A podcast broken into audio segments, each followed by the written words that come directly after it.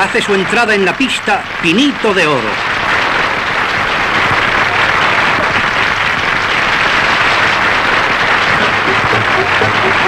Esta audaz trapecista española ha triunfado en plena juventud y después de actuar en los mejores circos del mundo, ratifica en el popular Price de Madrid su positivo mérito ante el aplauso de sus compatriotas.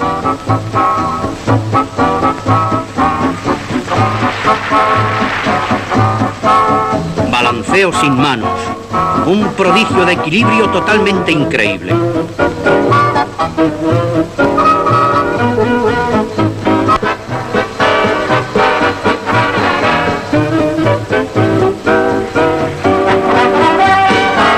de izquierda a derecha y de derecha a izquierda, sin manos también.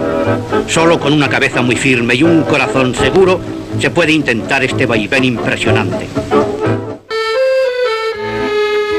Mujeres con alma. Acabamos de escuchar un capítulo del famoso nodo del año 1956, donde una jovencísima trapecista llamada Pinito del Oro era aplaudida y laureada por su arte encima del trapecio. Cada día que actuaba en el circo con la única compañía de su trapecio y la pericia de su equilibrio, se jugaba la vida, pues siempre actuó sin red. María Cristina del Pino Segura, conocida internacionalmente en el mundo del circo como Pinito del Oro, nació un 6 de noviembre de 1931 en Las Palmas de Gran Canaria y hoy vamos a dedicarle Nuestra Mujer con Alma. Pero, ¿cómo fueron sus orígenes y por qué se entregó a este particular y especial mundo? Yo procedo de una familia de circo. No podía escoger otra carrera sino ser artista de circo. ¿Se ha arrepentido en alguna ocasión después de haber seguido ese camino? No, no, no, que va, nunca, jamás. Conseguí todo, lo máximo que un artista puede conseguir y se lo debo todo lo que soy, todo lo que he sido al circo. Usted trabajó siempre o casi siempre sin red, ¿no es cierto? Casi no, siempre sin red. Eh, precisamente ese trabajar sin red, ese, ese contacto continuo, directo con el peligro, fue lo que le dio gran fama en todo el mundo. Supongo que sí, porque me exponía de más, claro, si me caigo sin red, la muerte segura o casi segura, o quedaría muy mal como he quedado. Y con red, pues hay un, 80% de salvación. ¿Y no creo que es eso de trabajar sin red como un suicidio enmascarado? Pero también contribuye más a la fama, al dinero, al valor artístico que se tiene. ¿Era consciente de que arriesgaba eh, su vida? Claro que sí. Dos o más veces por día, cada vez que se subía. Claro, naturalmente. ¿Qué puede compensar el arriesgar la vida? Antes ha mencionado fama, dinero, la fama y el dinero pueden compensar. Pues esas cosas y además un estímulo particular, un, valorizarse a sí misma, un sentirse un poco superior y lo otro, y saber que se deja un nombre en la historia del circo para siempre, si se ha conseguido llegar a donde yo llegué, pues hay un nombre imborrable en toda la historia del circo. Pinito se confesaba corazón abierto en 1979 con el gran periodista y presentador José María Íñigo, quien tuvo la felicidad de invitarla e inmortalizar su recuerdo en el programa Fantástico. Una entrevista donde también contó cómo era su familia y la edad en la que comenzó a trabajar. Pues yo nací en el circo. Empezar a trabajar a los 12 años. ¿Cuántos eran ustedes de familia?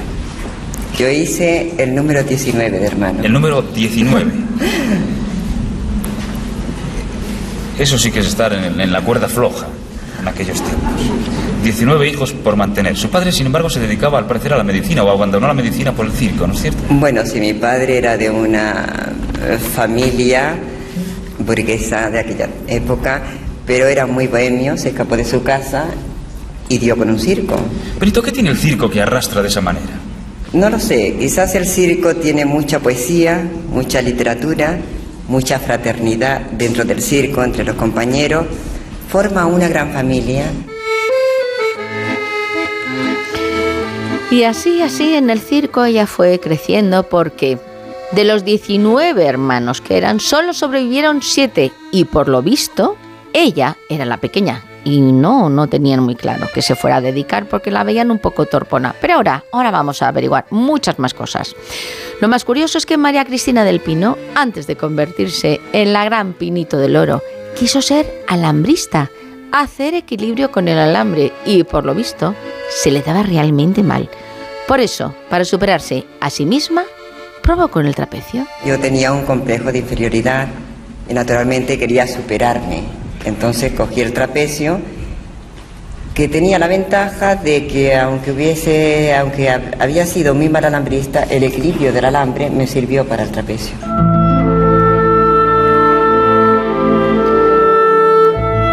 Durante los 30 años que duró su carrera, se cayó solo en tres ocasiones desde una altura muy muy grande y sin red. Tener esto muy en cuenta. Las dos primeras caídas fueron fallos técnicos. La primera se cayó un tubo del trapecio y estuvo ocho días en coma al romperse el cráneo, con tan solo 17 años. La segunda cogió tanto impulso que se tropezó con un cable.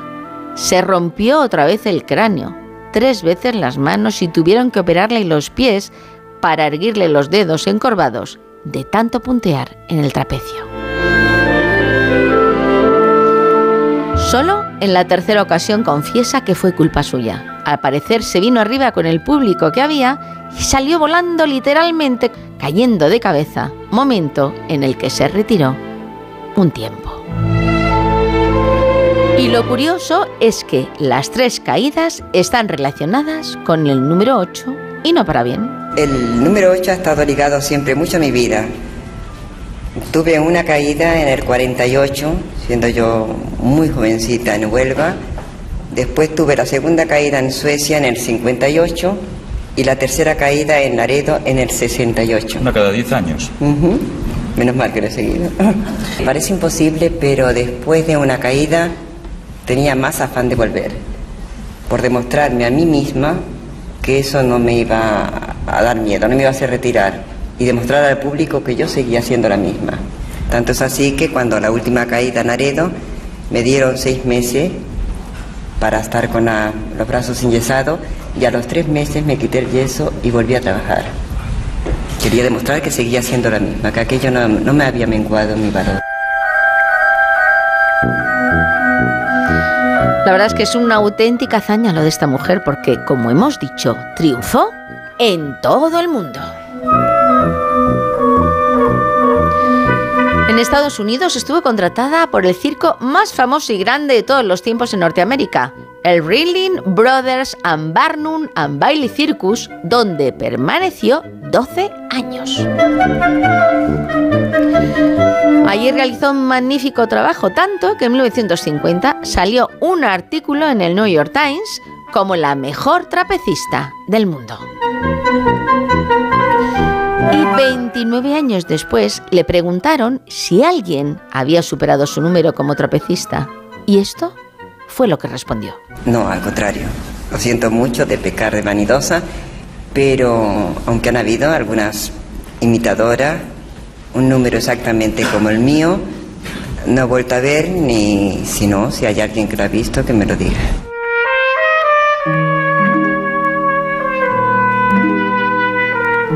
Pinito llegó a participar en el cine doblando en 1956 a la mismísima Gina Jollobrigida en sus escenas de trapecio, ¿sí? en esta película del circo. Y cuentan que el director Cecil B. DeMille la intentó contratar para una película sobre el circo, pero que ella lo rechazó porque por lo visto DeMille no quiso que figurara en los créditos. Mujer valiente y emprendedora decidió bajarse del trapecio cuando seguía siendo una estrella, dejando un gran recuerdo y un gran legado para la posteridad. Preferí dejar el trapecio, el circo, en un momento en que todavía estaba en todo mi apogeo y en que todavía se me podía ver bien allá arriba. Si hubiese continuado, a estas horas ya estaría demasiado vista, demasiado repetida.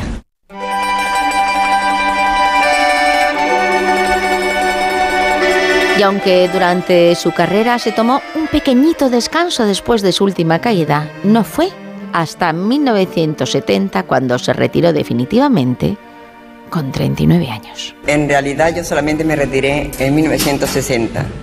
Reaparecí otra vez en 1968 y nada más. ¿No es demasiado? ¿No se ha retirado nunca del todo o un artista se retira del todo? No, ya ahora sí. Ahora ya es del todo porque, claro, una cantante podría cantar muchísimos años, una bailarina, pero en el trapecio no es correcto, ni humano, ni lógico subirse a muy avanzada edad. Y claro, ¿a qué se dedicó tras dejar el trapecio? Pues esta mujer es muy polivalente, como vais a comprobar ahora. Primero intentó ser empresaria circense. Bueno, traté de hacer una pequeña aventura, estrenar una aventura yendo como directora de un circo. Estuve seis meses por ahí recorriendo ferias y nada más. No me gustó demasiado, yo estaba acostumbrada a ver el circo de una manera eh, más espiritual, desde el trapecio, donde todo se veía muy brillante y muy bonito. Después puso el hotel Pinito del Oro en Canarias, que le reportará rentas y desahogo económico, y como tenía inquietudes literarias, decidió escribir libros donde compartir sus vivencias circenses. Cierto es que no tenía intención de vivir como novelista, sino más bien disfrutar escribiendo. Me gusta escribir, es un desahogo yo hago poca vida social y yo creo que con el libro me desahogo mis sentimientos, hablo, me explayo.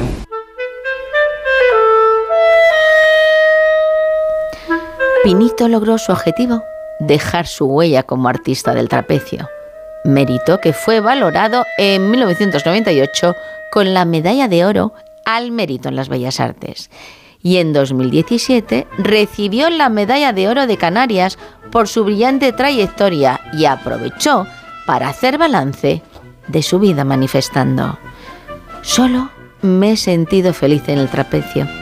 En lo artístico he triunfado. Lo logré todo. En cambio, en lo personal, el balance no es tan positivo. Pinito se casó con Juan de la Fuente para huir del yugo familiar, pero resultó mal. Y además de que su marido le ponía los cuernos, se gastó gran cantidad del dinero que había ganado ella, ya que, por lo visto, él se limitaba a estar pendiente de cogerla por si se caía.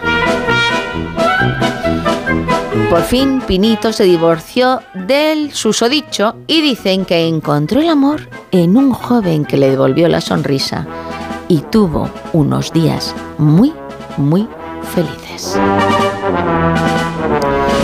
En ese mismo año de 2017, en el que recibió la Medalla de Oro de Canarias, fallecería un 25 de octubre de un accidente cerebrovascular.